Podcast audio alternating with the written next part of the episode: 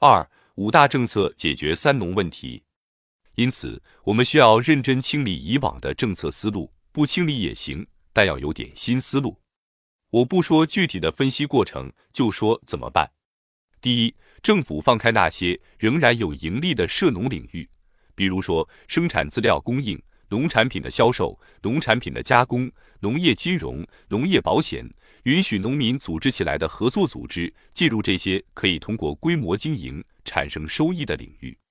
因为纯粹的农业领域已经没有效益可言，调整农业内部结构，一九八五年农民就调了。那是农民自己的事。有些地方政府强令农民种多少万亩草莓什么的，到时都卖不动，都烂在那，那是麻烦的事。所以调整农业结构的事，不能再那样去折腾了。最好的办法是把那些涉农部门控制的盈利领域让给农民。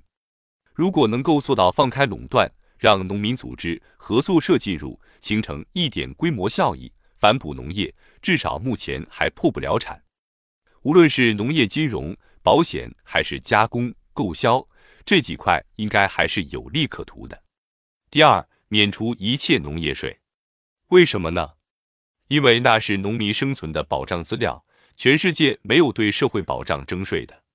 搞税费改革的设想是很有技术性的，但客观上不可行。因为没有任何政府能够面对九亿农民按他们的实际生产经营销售去征税，交易成本太高。我们做过这样的实验，征了四万多块钱的税，花了三点九万多块钱，根本没有效益。不如干脆放掉农业税，不过三四百亿元。历代的封建统治者当农村走不下去的时候都是免税的。我们现在的税费改革测算下来。实际上比以往的十一税高百分之五十，如果按现金计算，超过百分之三十，这么高，在中西部怎么能推行得了呢？所以只能免税。比如，为了确保农村稳定，实行三年免税行不行？或者在中西部实行永久免税？以上两条是东亚小农普遍采取的政策，无论是在日本、韩国，还是在我国台湾。第三。如果免税，庞大的县乡政府怎么开支？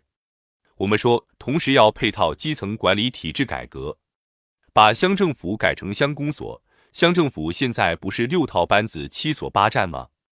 按目前的发展趋势，改革似乎是要把他们改成七局八局，要让乡公所只是一个上情下达的机构，各村落实自治法，直接兑现。各村联合组成合作社理事会，直接行使董事会的职权，控制乡一级信用社、供销社、粮站、农机站等涉农部门，决定其服务和收费。这就把二十三的乡级开支变成了合作社组织开支，它也就没有收费权了。收费取决于人家需不需要服务。镇建自治政府，其自治权和村民自治的权利是相等的。镇不得剥夺有自治权的村的合法权利，否则就打掉了城镇化过程中伸向农民的手。第四，国家如果维持垄断性的土地征占，土地垄断征占所产生的收益必须定向用于无地农民的社会保障，不是直接使用，而是把这土地转让的资金用于上市产生的收益用于支付无地农民的社会保障。这块是个大头。如果按每年一千万亩的征占幅度算，大体可以支付无地农民或者赤贫人口所需要的社会保障。这样算下来，每年可以给农民减几百亿元的税，减掉一千万元左右的农民所承担的基层政府人员或基层公职人员的开支，可增加数以亿计的无地农民的社会保障基金。如果按这几个大政策走下来，就可能相对缓解现在农村的困境。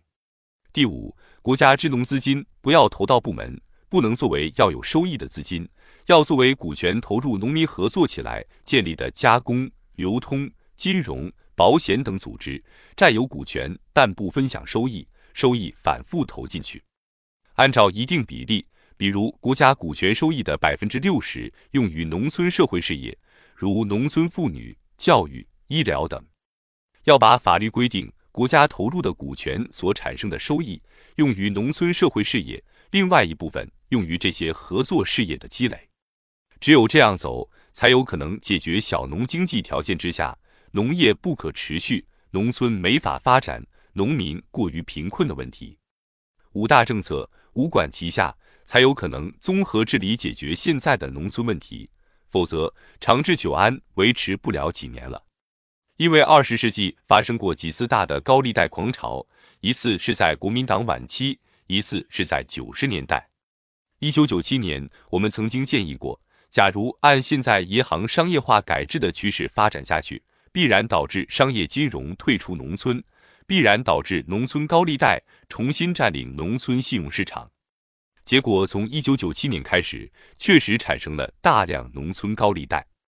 我在去年调查了十五个省四十多个村，民间借贷的产生频率是百分之九十五，高利息借贷产生的频率是百分之八十五。农民高利借贷中。百分之三十三点八是生活性借贷，因为他们必须消费；另外百分之二十九是垄断性消费，是必须支付的教育、医疗等垄断性消费，只有百分之十一用于生产。所以现在大家的呼吁，各地方的反应不是虚的，真的需要有一个综合治理的政策解决农业问题。